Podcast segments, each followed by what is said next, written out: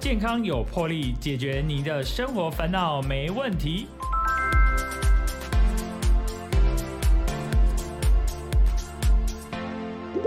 欢迎收听《健康有魄力》，我是主持人破哥。破哥今天非常的开心哈，邀请到一位贵宾了哈。那我们先卖个关子，其实哈，大家都想说，台湾现在迈入这个老龄化、老人化的社会了哈，几乎哦，这个五个人，台湾五个人民里面啊，就有一位哦是呃有超过六十五岁了。可是现在哈，大家又不想生小孩，或者不想第一。不想结婚，第二可能结了婚又不想生小孩，就觉得说啊，照顾 baby 这个第一可能觉得这个经济上面会有压力，第二啊，我没有当过爸爸妈妈，哎啊，怎么当爸爸妈妈？其实大家都一样啊，哈，都没有当过爸爸妈妈，像破哥也是，以前也不晓得怎么当爸，怎么当妈的，然后也是这样子，小孩就这样生出来，也这样子就是长大了，这是一个很神奇的人生经验啊，只有自己当了人人家的父母。之后才知道啊，这个当父母真的是不容易啊！可是啊，我们今天非常开心，要邀请到一个贵宾，就是我们的五竹燕督导啊，哈，他是人称哈这个名媛界啊清点的居家指导的魔法阿妈，而且哈是大家哈妈妈中哈口口耳相传的宝宝教母啊！我们请那个督导呢，跟我们的听众朋友来打声招呼。霍哥好，线上的听众朋友们，大家好，我是五督导武竹燕老师，那也是人称的宝宝教母。Hello。嘿嘿，对啊，哎，吴督导，哎哎，你最近出了一本书了，是，哎，这本书的书名很长，哎，由您来介绍一下好了。呃，其实宝宝教母是最早是丽婴房给我取的名字，那其实叫我什么的都很多，还有就说呃，行动的百科全书，行走的百科全书，那一直都劝我出书。那这一次出书话要怎么表达？我是要好好的开始是成功的一半嘛。我怎么样是？把这个凝聚力在前面，让大家聚焦，晓得就是说，就在这个范围里面是他们的需要的，然后来关注这本书。所以说，这个也是经过我周围那么多妈妈的票选的结果哟。那连宝宝教母都是妈妈们哦，要行走的百科全书，还是魔法阿妈宝宝教母啊？结果宝宝教母胜出啊！哎，这个是经由票选的啊，是妈妈们票选的。嗯，哎，所以其实其实我相信啊。这些封号用在这个五都岛的身上都是非常的贴切了哈。是，可是最后是由妈妈呃宝宝教母来胜出，我相信呃大家呃每个妈妈心里都觉得说啊，这真是实至名归了。哦，希望是这样子，是我的荣幸。嗯，是啊，哎，所以是五都岛，你从事这一个你是。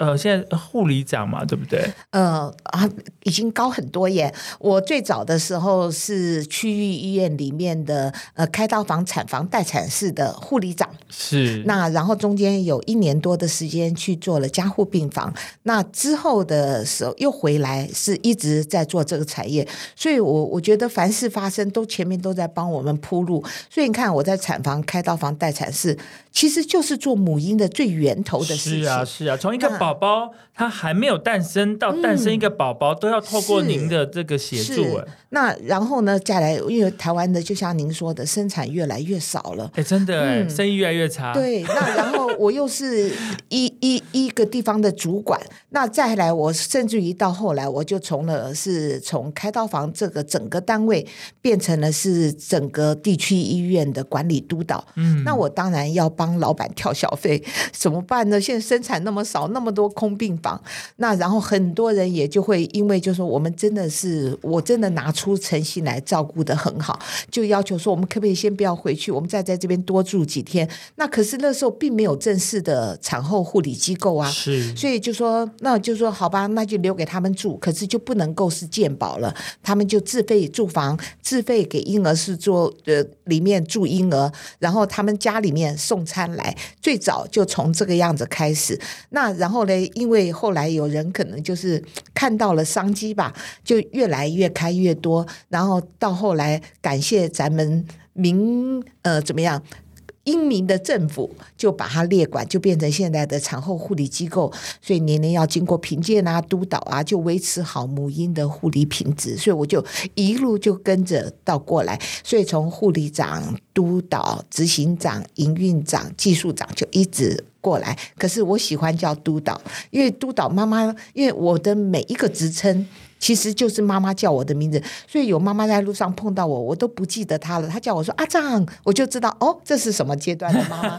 叫督导，我就有可以还中了，她是什么时候的妈妈。叫营运长，我就晓得哦是哪一家的，嗯，就很习惯就用我的职称成为我的名字。所以说不，就算是我已经当了。执行长，那叫我阿长的，我对我来讲都是一个荣幸，因为你那么久之前你照顾的妈妈会叫我阿长的，都起码超过有十六年以上了，他还会记得我，还会高兴满脸笑容的叫我，这是多么大的荣耀，我好喜欢哦。是啊，哎，所以现在其实哈，称呼您督导就错了呢。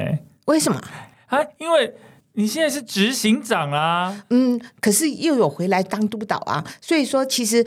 这个就是一个职称，其实就是一个机构的最高的执行者这样子。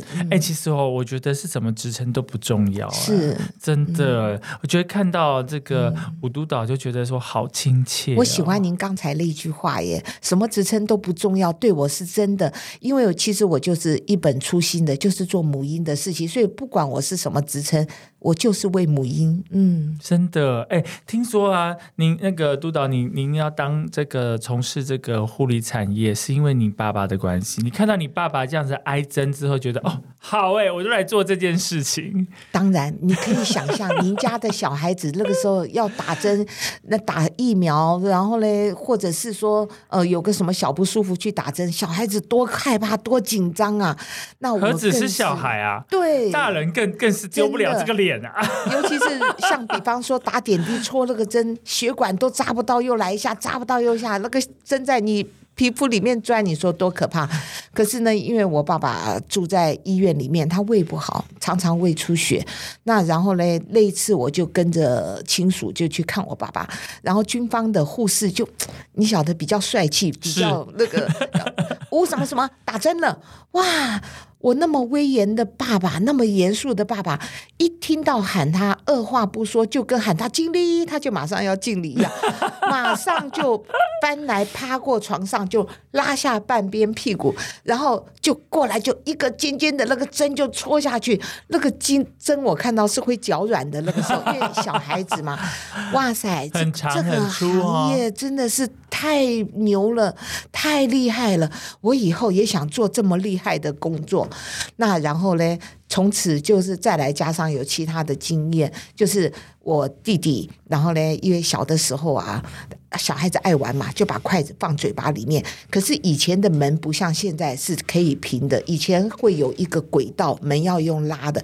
他绊到那个轨道趴下去，筷子就插在喉咙里头。Oh my god！我当时还很小，我也只是小学生呢。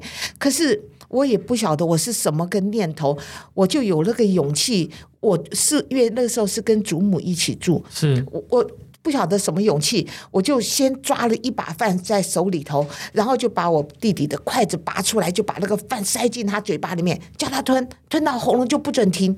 然后可是这个痛定思痛，就是经过这个紧张之后的后怕，会让我觉得说，就把这个事情真的就这么解决，我没有去就医哦啊。就没有去就医哦，因为让他止血了，因为小孩子嘛，我就不觉得有事嘛。是，那还好，到现在我弟也六十几岁了，也没事。啊，天哪！对，你那时候真的很果决。是，我觉得我我我大概是做护理人员的天赋吧。哎，真的，你从小就有这个天赋了耶！哦，然后再来最后一个，就是我当时学校实习的时候，我是到台中空军总医院，是那去的第一个就是开刀房。那然后到开刀房的时候，我接触的第一个手术是什么呢？那是第一个见到的手术。其实我满心的期待要到开刀房，这是个很神秘的地方，一般人进不去的，割狐臭。然后呢，我们那时候是护生嘛，几个学生，我们大家就排在那边要割符咒，然后我就看着那个刀划下去，皮剥开来，然后开始刀片在那边刮，哇，我好专注的在看着这个过程哦。可是我的眼角余光，我旁边有人在动。在转，我一侧过去，我的左边啊，我的同学那个眼睛是迷茫的，而且人在转圈圈。然后我看着他，我嘴巴才张开的时候，他就两脚一一一软，就跪在地上，就昏过去了。哎。可是我们两个怎么感觉不一样啊？我是满心的兴奋的看着这个过程呢，他为什么是这个样子呢？当下我又觉得我好得意哦，我我怎么那么喜欢这个呢？从那个时候开始，我毕业之后我就走上的我第一个选择的工作就是开刀房，嗯，然后我就一直前面就做了二十多年的开刀房的人员，就从一般的护理人员就做到了护理长。那到后来管理之医院，我做督导的时间最长。是哇哦，哎，真的。我觉得，我觉得那个五督导真的就是天生就是适合吃这行饭的人。我到如今我六十几岁，我都觉得是。而且听五道的这这一路走来的这个讲法，就觉得说他从未后悔过，是绝对没有，而且非常自豪啊！是我一本初心。可是看到后面那个说啊，你怎么昏倒了？哈，我的我兴奋的不兴奋到不行，可能前一天都没睡觉呢，是吧。就是啊，嗯嗯，哎，所以这样一路走来哈，所以你看，呃，从事了护理的这个专业的人员，然后都都是选择在开刀房，是，然后其实哎，所以从 baby 他还没有还在妈妈的肚子里面，然后到这个出生的那个 moment，嗯，你每天。每次这样子的迎接很多的新生儿的那种感觉，对你而言是怎么样的一个心境？你知道吗？我不光是迎接新生儿，因为我很用心的去感受。感觉这个生命，在感觉妈妈的情绪，嗯，所以说，其实我去认证了美国婴儿心理咨询师是后来的事情，嗯，可是我会有那个动念要去学这个，是因为我在宝宝身上得到了很多生命的奇迹，那。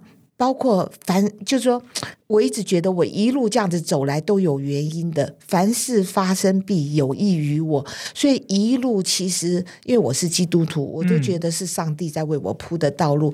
所以我一路到后来的时候，我会一直这么样子走的时候，哦，我就觉得我全身上面累积下来的经验跟认知，然后呢，这个所有的源头。原来都在我现在的结果上，哎哎，其实一路走来，就是冥冥中上帝都有特别的安排，真的。而且说实在话，很神奇的，就是我现在要写的第二本书是写的是关于灵力宝宝，那灵性宝宝。那灵性宝宝是因为，就是说我跟宝宝有太多神奇的事情，嗯，那包括当时台大医院新生儿科主任他。打电话问我说：“你知道这个小孩再过三个小时没送来，就谁都没有机会了。你怎么知道要送他来半夜的时间？”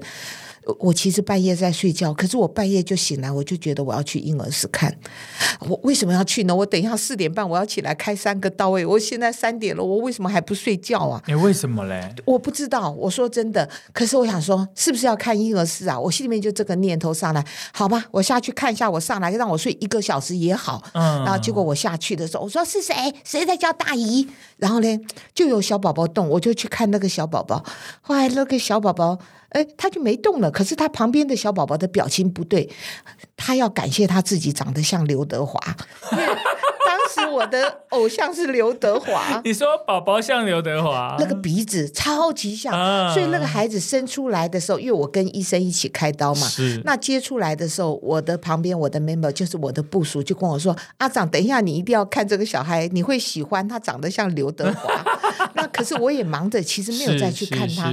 可是等到我到了婴儿室的时候，就看到旁边就是那个刘德华的时候，我就说：“刘德华，你那个什么表情啊？你要换布布啊？阿姨帮你换布布，你也要顾及孩子的隐私，所以我们不会在这个广泛的空间里面帮孩子换尿布，所以就到了后面有一个隔离的空间去处理他。我把它打开来，就觉得，哎，不对，那。我我其实就是我会有这样子的动念跟孩子沟通，我真的也不晓得为什么。我说你怎么啦？你表情不对耶。我说你跟阿姨说，那如果说你要医生北北救你，你跟阿姨说，其实孩子就用他的一个很维系的行为告诉我，我说阿姨认为是正好，你只要再跟阿姨说两次，阿姨马上叫医生北北，然后他真的就给你两次。我说再一次，他一次，其实这个动作不是小孩子常会发生的。其实，所以我一直相信婴儿的眼神跟眼光是事实，他是用他的眼神跟眼光跟他眼睛的动作张大了，然后呢让他散发出光芒来提醒我。我马上就相信这个孩子，我就通知，因为我们经常都用沙盘演练。你是 A，你是负责要做什么的；你是 B，你就是负责要写转诊病历的什么。那他们都分头去做他们的事情。那那个时候是三点快二十分的时间，我就自己马上就打电话给我们院长说，不行，我要把谁谁谁的宝宝转走。他说为什么？我当时我其实很急，我说我不知道，反正他说他要看医生。我其实不止一次这样子跟医生说话，所以他。听到我这样子说，他说好，如果你觉得他该转，你就转。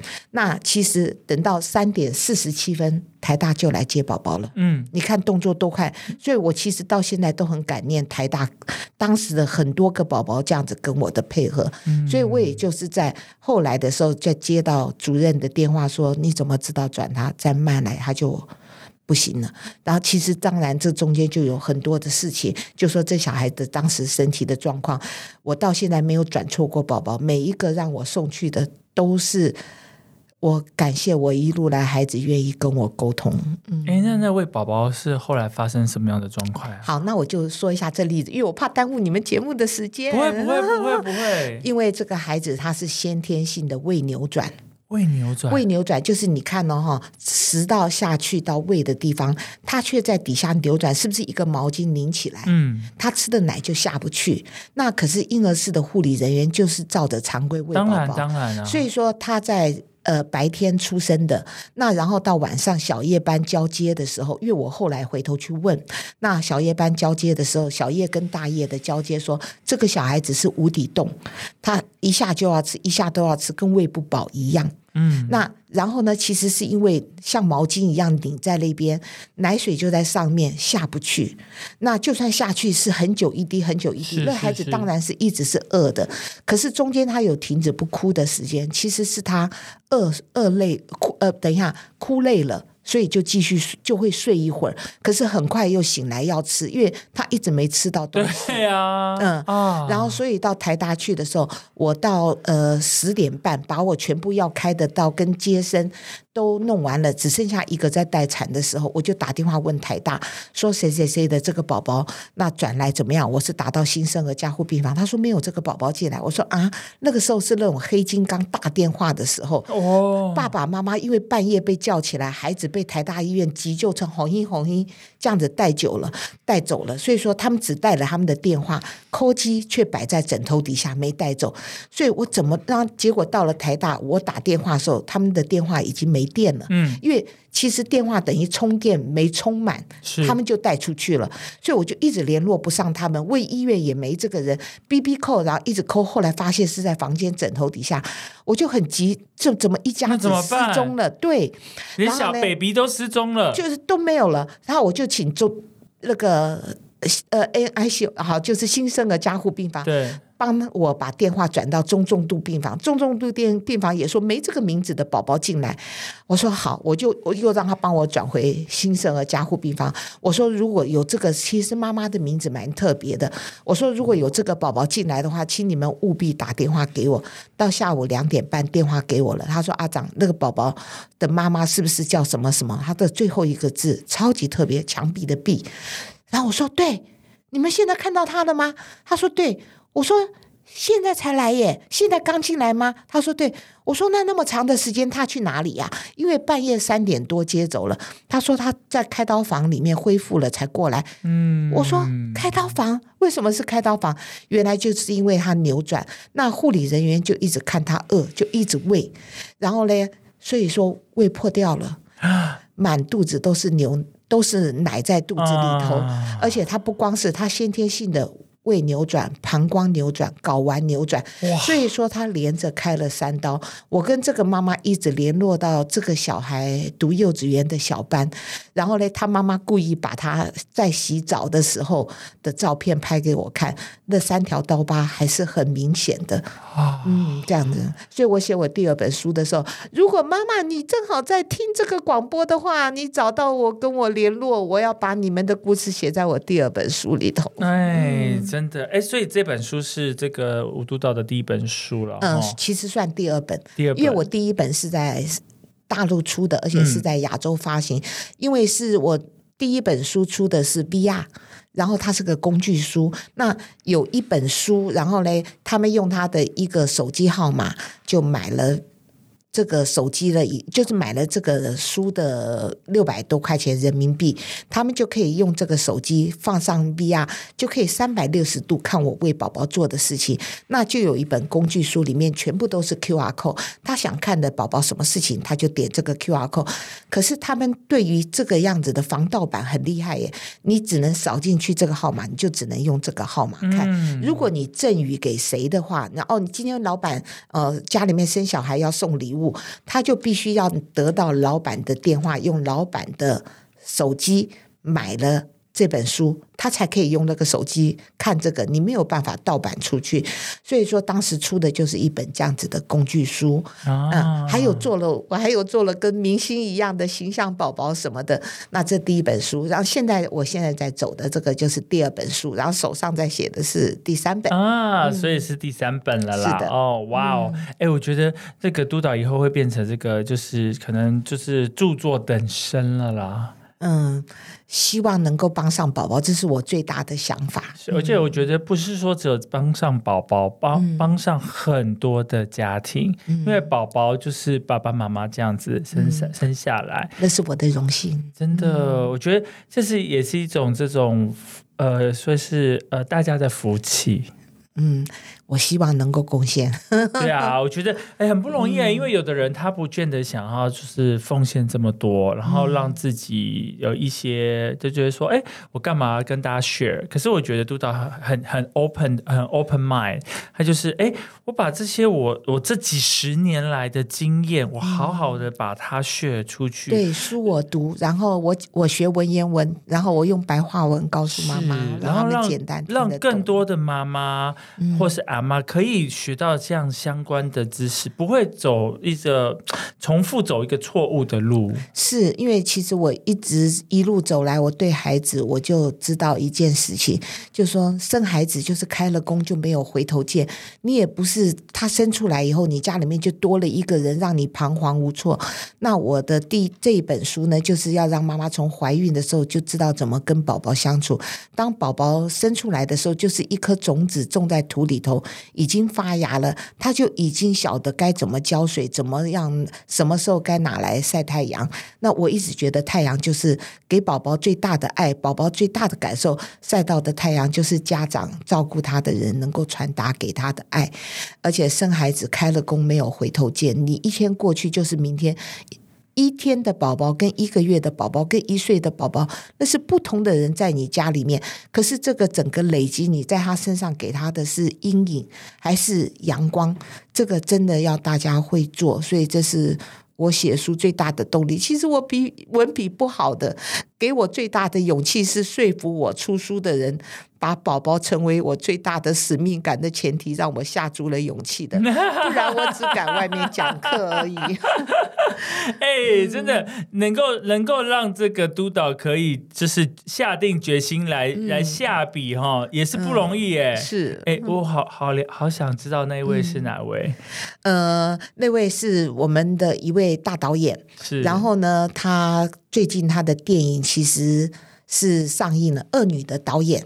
啊，嗯，那他是金马奖导演，那然后他家的小孩，我有幸的很荣幸的，这个小孩有呼叫我，所以说，当我到这个面前，到这个孩子面前的时候，我每一个小孩子只要会到我面前来，我都永远都相信是孩子在叫我的。是，所以我才会去。所以说我见到他的第一面，就是谢谢他愿意见我，谢谢他把我找来。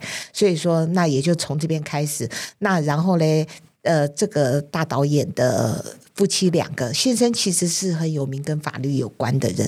那然后呢，他们就把我介绍给大块出版社的董事长郝明义郝先生。是那郝先生跟我见过面，跟我谈过话了以后，他就坚持的、坚决的觉得我适合出书，而且他说了很多让我心动的话，就是他影响了我愿意，好吧，我就用我。没有把握、没有自信的文笔，我对我来讲，其实看我的书很像在听我说话，因为我不会晓得要怎么样文笔的措辞。其实出版社我要谢谢他们，帮我改了很多错别字。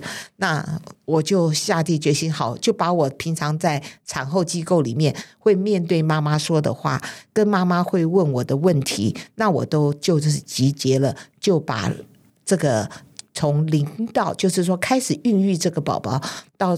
这个两个月的宝宝会在月子中心里面，妈妈们都会问，而且我教了妈妈，妈妈都觉得获益的内容，那我就都放在这本书里头。嗯，我觉得真是大家的福分，然后不只是妈妈，不只是宝宝，对对爸爸来说也是非常好的一本的书哦。所以，我们今天非常的荣幸有邀请到这个吴竹燕督导来到我们的节目哦。然后，他最近出了他的第二本书哦，是呃，这个宝宝教母吴竹燕。陪你练习当父母，从怀孕到零点二岁的五十七招实用心法啦。那我们现在先休息一下，进一下广告，再回到我们的节目。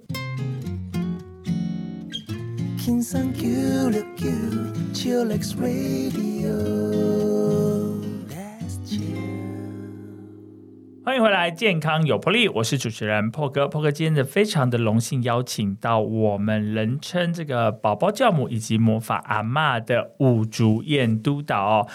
呃，督导说：“哎，你在路上哈，叫他不同的职称，就他就知道说啊，你大概是什么时候生的宝宝啦？我们大概是什么时候认识的啦？哈，你叫我阿长，我就知道，嗯，那叫我督导，我大概也大概知道。所以这么多年来，然后都记得记得那个督导哈，表示说对督导都有一定的这个尊敬跟这个怀念了哈。其实刚刚督导提到一个案例，就是说他半夜，哎，他是四点半的的班呢。”然后，可他三点就被哎，你冥冥中三点就起来了。我白班，因为我是主管，所以说我就白天四点就下班了。可是我离不开婴儿，所以。基本上我工作的地方都会给我准备住的地方，让我随时都可以支援有需要的婴儿。啊，是这样子啊，嗯，天哪，那你真的是二十四小时 on call 了。对，所以我曾经就是很多天没出去的时候，我就会跟我的护理人员开玩笑说，出去看看马路还在不在，我今天要出去买东西。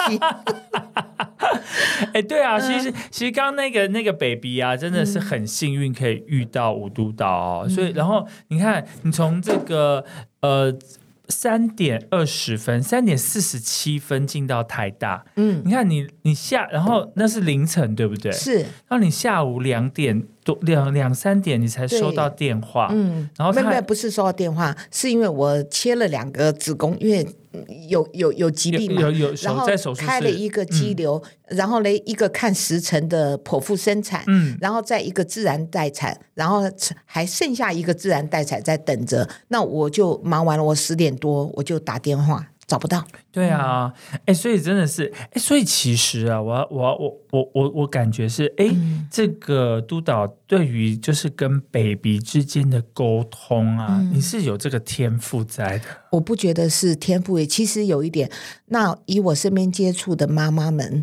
如果妈妈真的是很有诚意的，就是我们不限顾孩子，因为孩子有他的天赋，他应该让他自由去发展，而我们能够做的就是给他爱跟陪伴。嗯，那所以说，如果你给爱跟陪伴的话，你就会看着孩子的一言一行，然后他做什么的话呢，就不要有危险，可是你让他去探索，去让他解锁他要有的功能，那其实孩子他很能够展现的。所以我就是从我这个样子中间。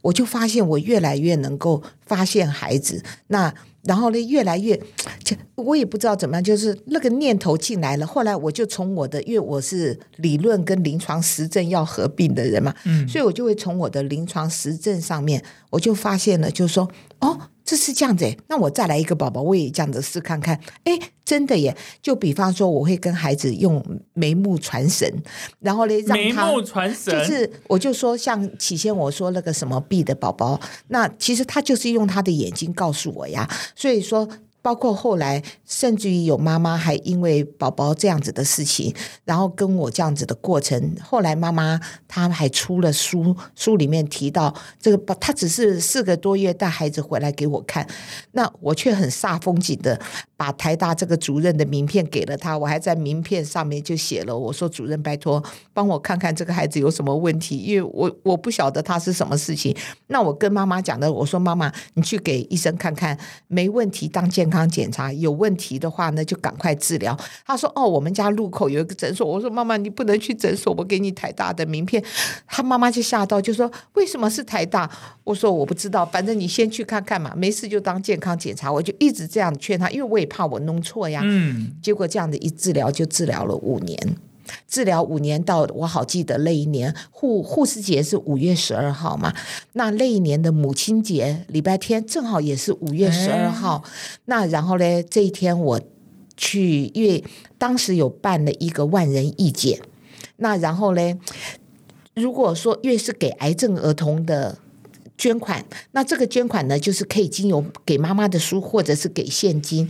那我觉得这个活动好有意义哦，我就买了十本书等妈妈签名。可是从当初那个来我这边是其实蛮艰苦的妈妈，倒是光芒万丈的一个明星站在台子上面，我没有感觉，我只觉得他有点面熟。可是我因为看过很多人。所以说，可能就是看面熟，我不觉得我认识。嗯，可是等到这个妈妈她上台在说这件事情的时候，我在台下我就开始流眼泪。你看我现在讲的，我的嗓子又有点哽咽了。然后呢，原来她讲的就是我跟她孩子的事情，而且她会在那个时候，是因为她孩子在四月底就是那个放射线治疗也完成。嗯，那然后呢，所以说她也因为这样子激励了她走上人生的巅峰，然后呢，所以才写了他的这本书，然后呢。因为有点，他本来很穷嘛，家境环境不好，所以他的书就是要你赚到钱这个部分。然后呢，他教大家怎么样要能够激励自己，怎么样去找机会让自己赚到钱。而他当时就是为了他这个小孩。那然后妈妈，我也在这呼吁一下，如果你有听到的话，想起我，我是阿长，然后你找我，我要把你们的故事也写在我的第三本书里头。哎，所以那时候的当下是没有相认的。呃，当下有，可是所以就是相认的时候，他往我走过来的时候，哇，我哭得多惨啊、要我说话，我一句话都说不出来。嗯，他有发现阿长在现场，他看到我了，所以他一直看我。我我其实是不知道为什么然。后你那时候还有点不是很清楚，对不对完全不清楚我我生的人太多了，对，而且当时很大的另外一个蛮不好意思的动力是，如果捐献的。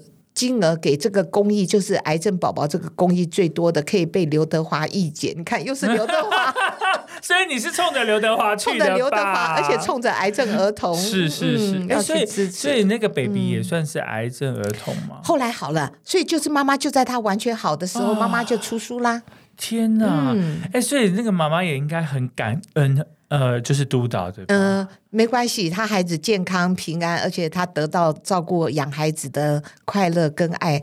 对我来讲，我就到现在，你看我讲到这事情，我都觉得说，这是我的恩典跟荣幸。嗯、对，我觉得，我觉得从这样子今天这一路这样子访谈以来啊，其实我都感觉到这个吴督导的无私的奉献。他没有说我特别想要做什么，我只是觉得，哎，你你你你就去看看吧，你看看那个真的，如果没事就当做健康检查，如果有事我们就来赶快来处理。可是你也不怕得罪妈妈，是有的有的人是非常忌讳的。这句话我很常用，很常用。嗯，可是你有时候有的人也是不会理你吧？嗯，我觉得我应该蛮有说服力，因为我不光是说我是完全带着我的诚意，那甚至于有些是回家，也许他不当一回事，可是我一定会后面，因为我不你会持续追踪吗？是因为我我我没把这个事情做完，我睡不好觉啊，所以我就一定会问他。那可是如果我打电话去，他一一比方我说的是台大，哦，我去了星光，没关系，你肯去处理好这个医疗，哎孩子能够安全，我就放心了。嗯，是是是，哎、所以真的是，我觉得啦，哈，吴督导有一种那个鸡婆的个性，是这我的职业真。的。可是就是因为这样子的鸡婆个性啊，就是呃，就是呃无无意中或是有意中，我觉得就是帮助了很多的家庭。我们可以想象哦，如果一个 baby 他没有有些有些。病况还要及时处理，我们越早处理才会越早就得到好的治疗。嗯。就像癌症一样啊，你如果是初期就比较好处理，如果已经到末期了，那就拜拜了，没嗯。就比较难处理了。嗯。那你要想说，一个 baby，他大家都沉浸在这个有这个 baby 的喜悦当中，嗯。可是如果说你的 baby 是有一些疾病，那你你到后面没有办法治疗，大家又从天堂掉入地狱。可是如果说、呃是比较及早发现，我们可以及早做治疗的话，那就像刚刚的案例，那个呃，就经过五年的治疗之后，那 baby 就已经健康。嗯，其实呢，我也要跟听众朋友说一声，因为就是一样，我本身是基督徒嘛，所以我比较不会有那些认为是什么那些有有有什么样的呃呃奇奇怪怪神秘的事情。那我觉得就是一个。家长们，大家也是，我们就是真的给爱、给耐心、给陪伴，那你就会注意到很多你平常看不到的事情。所以这跟一些有个什么神秘力量什么，我不觉得会有什么很大的牵扯。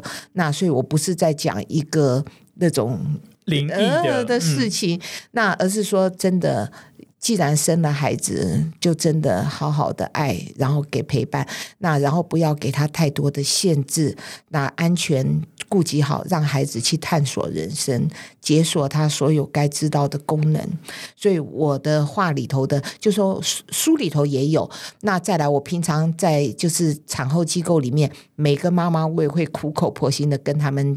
讲一个原理，所以牛顿原理常常是我口里头的一个，就是说比喻给妈妈听的故事。嗯，哎，怎么说？可以来说一下这个部分。好，那比方说有几个妈妈会聚在呃树下乘凉聊天，那小孩子就放在树下树下不要晒太阳，那是苹果树，那树上有个好重的苹果，正好掉下来砸到小孩子头，他一定哭啦。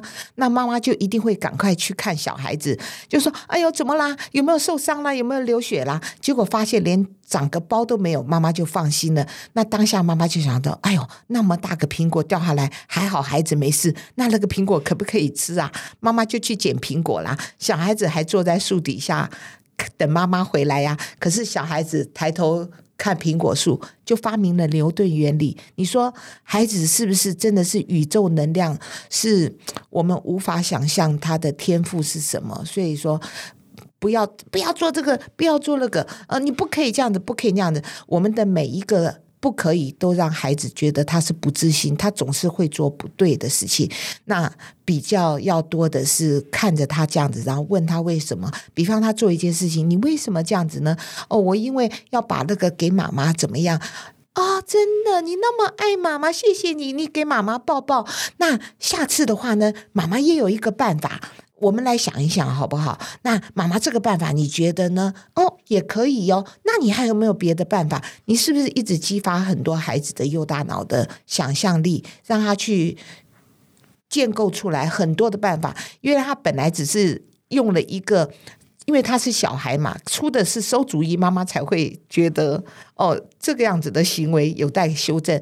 所以说，你一直启发，一直启发，也许孩子真的还说得出来你想都想不到的好办法呢。嗯嗯，所以要开放性的。放养小孩。嗯，哎哎，我觉得这个五督导的观念是非常的先进哎，因为其实很多的家长啊都会就是限制小孩子说这个不行那个不行，可是我觉得五督导的想法是说孩子有无限的可能哦，是。就让他们要不停的启发他们，而且我觉得就是呃用。爱，还有就是你要很细心的陪伴跟观察，你就是可以感受得到，呃，不，呃，宝宝给你的呃 feedback 是的，他不管不论他是从几天几个月到几岁，只要你是用心的陪伴，你了解他，然后你有给他一个很正的能量，他就会给你一个很好的回回回复，这样子。所以说，有一些妈妈其实真的照顾孩子，我觉得有比较有我担心的地方。我这样讲，我就会就会跟妈妈多聊，就会从我的心理咨询学到的部分开始出发。那然后呢，去了解他的想法。那当当然，他很需要支持跟鼓励。其实最大的支持跟鼓励来自于家庭的支持系统。她的妈妈、她的婆婆呃双方的家长，跟尤其是她的先生，因为这是她的枕边人嘛，所以这些都支持力量最大。所以我也常讲的一件事情：你给的孩子是阳光，那是从正面来的；还是你给他的是他背后的那个阴影？那那个阴影，你一天天堆叠上去，阴影起先可以是淡灰色，它后来可以变成深灰色，可以变成铁锈色，到后来越来越深。那之后他长大，他为什么？这个样子的，为什么这段？其实他的为什么都是你小时候给了他什么？嗯，这都是一个日积月累的影响啊！哈，你越给他阳光，他就会越来越正面。是，嗯，而且呢，哈，有一点我得要提到，就是像小孩子哭。啊，那小孩子哭说：“呃，他是不是有什么不舒服啦？哦，他是不是还没吃饱啊？我才刚喂完呢，一瓶都吃完了，为什么还没饱？然后呢，哦，他是不是怎么样啦？呃呃，你看他又歘一下，他是不是做噩梦啦？然后你看哦，其实小孩子的哭是他在说他的哭哭话。也许妈妈靠近他旁边，他闻到妈妈味道，就啊，妈妈你过来了，我好爱你哦。可是他还是讲的是他很特殊的语言，哭哭话啊啊啊这样子。可是。有一点，你要我听的话，我听得出那个语气里头带着的那个兴奋跟高兴。嗯，那然后呢？那可是，在我们来讲的话呢，只要哭都不是对的事情呢。甚至于有些妈妈就是，或者是说照顾请照顾着保姆好了，那小孩子只要在房间发出声音是哭，你不管半夜几点。老一辈的家长或者是妈妈们就会去房间看，怎么又哭了呢？你对啊，你做了什么呢？你是不是没有帮他做什么？那有点照顾者就会很有压力。其实孩子的行为能力很差，感知能力很强，你的有压力就会传到孩子的身上。是这些其实就不是好的。你看，人生不如意十之八九，从出生就开始学耶。你说他后来有多少的正能量嘛？所以想事情。都不会是往正面的方向想，你一直往正面的方方方向想，你就比较接受阳光面的多呀。总是我一哭就不对。你今天你夫妻两个，老公你回来了，我跟你说，呜就被捂嘴巴。老公不是你听我讲，呜又被捂嘴巴。嗯，然后老公这个很事情很重要，我跟你讲，老公就到浴室里头去打手 看手机，然后洗澡洗个半天不出来，等到出来，你听我讲，这个是真的很重要。我忙了一天，我累了，我要睡觉。你是不是三个月这个老婆要拿单子给你签字，我要走人了？嗯，嗯，所以要给孩子机会。对，真的是这样子。我觉得就是就算是 baby 哦，baby 他也有很多的不同的情绪需要表达，需要被知道啦。我觉得跟人一样，人需要被了解，只是 baby 他的语言能力还没有那么强，所以说他你更需要用心去体会。就是啊，其实孩子的语言蛮容易了解的耶。你看，我们有情绪，比方说，我来上你的节目，我一肚子火，我就不喜欢来上节目。嗯，我真来上节目，我很不高兴呢，那就我在生气，我很不想来上你节目，这是我很无奈。炮哥，很谢谢你，我今天很容易来参加你的节目，我是不是很高兴？是。所以说，孩子的哭声，他的哭声如果是啊啊连续的哭，而且呢是频率是一致的。那其实我在别的节目里面我有提到，他其其实你把它对平呢哈，越要同频共振，你去感觉孩子的感受，你会听到那个哭声是饿了，饿了，饿了，饿了，他在告诉你我饿了。啊，然后或者是妈妈妈妈妈妈妈妈，我要吃饭了。然后那有点小孩子有的就会是泡泡奶瓶嘛，是，然后或者是母奶的话，也在冰在冰箱要拿出来加温嘛。啊，对不起，你等一下，妈妈没注意时间，过时间了。跟孩子说对不起，其实要常用，因为之后孩子才会晓得能够共情他做了什么对人家对不对。所以妈妈赶快准备他的这个连续的哭声后面会带着一点一的尾音，那孩子其实就在告诉你我饿了，那你快一点。嗯，会是这样子的。哇，哎，真的是，呃，就是督导没有提提出来，其实很多人就会忽略到这么细微的这个要注意的部分。哎，我觉得就是身为呃。呃，但生人就是不论是爸爸妈妈，因为有时候你知道，那个热牛奶通常都不是妈妈在做，妈妈都是用脚就可以热了。那热的人都是爸爸了哈。那其实说天生没有人就是生下来就知道怎么当爸爸妈妈的，怎么当好一个爸爸或一个妈妈。谢谢破哥，你讲到了一个重点，对，没有人会生下来就会当爸爸妈妈，可是也。等到等宝宝生下来才来学习当爸爸妈妈，其实那是比较会容易慌张，因为你。不晓得，全部都是问号，所以我都常常有被爸爸问，哎，他为什么什么这样的？哎，为什么什么呢？哎，他这样子会不会让他怎么样？哎，那个样子会不会有危险？那其实呢，我就比较建议，就是说很多月子中心嘛，现在产后机构很多，那应该常常让宝宝在房间里面跟爸爸妈妈相处，你就会发现很多你的为什么。所以我都会跟家长说，常让宝宝到房间来，你发现了为什么，我们的人员就会来告诉你，那你的为什么就会变。变成原来如此，那你回家就可以好好照顾宝宝的。那我就像我周边的妈妈，我在这边也提醒听众妈妈们，不要把产后机构当做一个避难所。我到那边是休息，当然休息是要的。